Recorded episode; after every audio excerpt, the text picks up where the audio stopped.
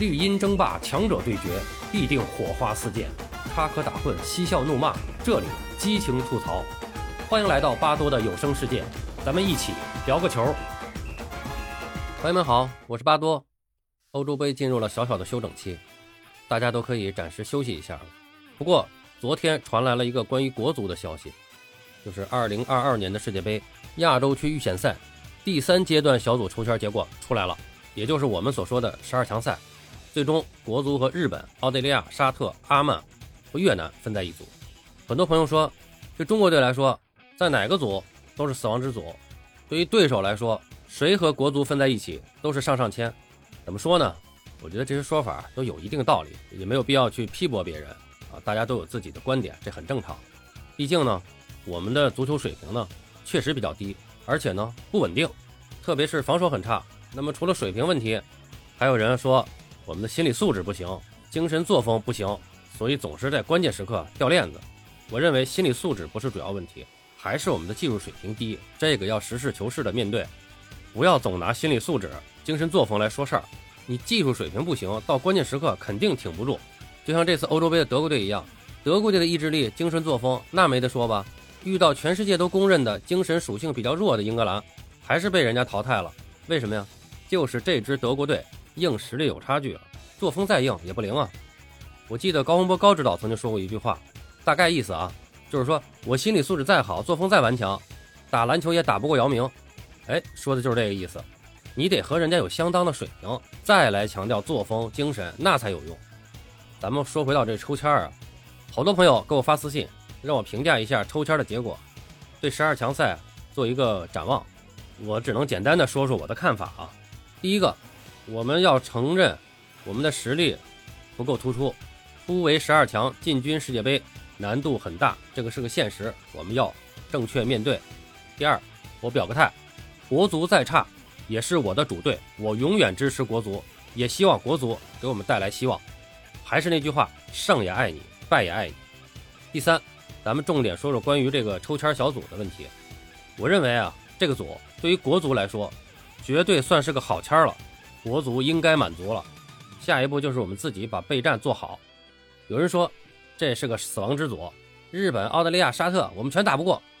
我想说，你看看那组，伊朗、韩国、阿联酋、伊拉克，我们能确保打赢谁？我们连叙利亚打着都费劲，那个组好打吗？别的不说，单说伊朗和韩国，球风相克，拿我们拿得死死的。但实际上，咱们小组里边，我们对沙特、对澳大利亚一直是互有胜负的。机会还是存在的。总体来说，日本队目前高出其他球队一筹，极有可能一枝独秀。但这对国足不是坏事儿。我们打不过，你们也打不过，大家都一样，踏踏实实争第二呗。还得说说这个地域的问题。咱们这个组，东亚两支，西亚两支，南亚一支，澳洲一支，分布均匀，也少有历史积怨。比赛大概率在正常的竞争中开展。另外一组，我们看一下。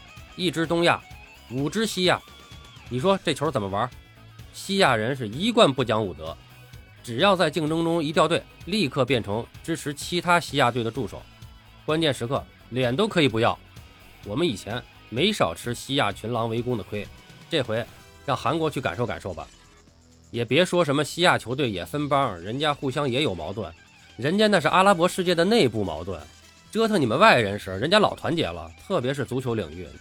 所以说，抽签分组，我认为是比较理想的。那么这里面还有几个事儿呢，要特别的提醒国足注意。呃，第一个就是打这个相对漫长的比赛，要有战略方面的设计。打谁是必须拿分的，打谁要保平，哪场比赛必须轮换，该调整时丢分也得主动调整。这个在赛前啊，根据赛程啊，就要有所计划，你不能上去就蒙着打，千万别搞什么我们场场力拼。那是啥把式？你场场力拼，拼不了几场就把自己拼残了，后边就啥也不是了。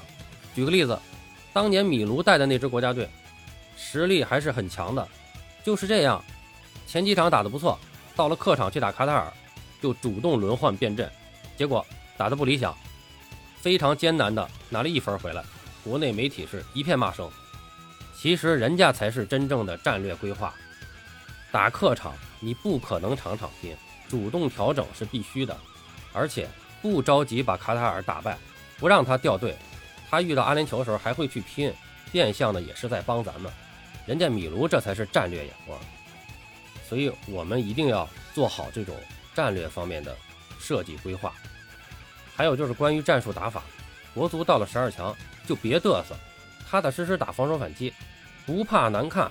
足球是易守难攻的运动，你对强队时候收回来防守才有机会。只要守得住，前面让吴磊、小模特他们去偷袭，偷到了就赚了，偷不到你守住了，零比零也是个好结果。不光拿一分，还能拖住对手。其实我更担心的是国足对阿曼和越南，这个绝对不能出状况，一定要稳稳的拿分。还有国足在进行预选赛的时候，一定不要过早的放弃。比赛打了几轮以后，一看战绩不理想，就提出啊没戏了，出线没戏了，如何如何？后面的比赛练兵啊或怎么样呢？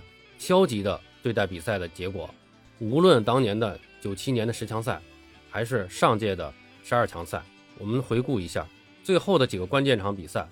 九七年十强赛的时候，打到最后客场对沙特那场，我们几乎就是主动放弃了，明知保平没用的情况下，还提出保平的目标，最后我们客场一比一打平了沙特。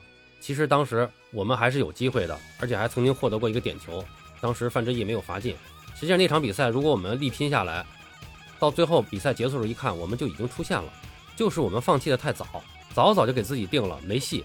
其实五六支队伍互相的循环计算，后面他很多机会，很多变数，一定不要过早放弃。大家都说中国足球没戏，想想上一届九七年十强赛，实际上是有机会出现的。还有上一次十二强赛，如果我们客场对叙利亚那场不是二比二，就最后那一个意外，如果当时吴磊更成熟一些，带球多拖延一下时间，任意球防守的做得更细致一些，二比一战胜了叙利亚，实际上我们最后也出现了。所以不要过早的唱衰国足，而且一定要坚持到最后，坚持到最后一刻。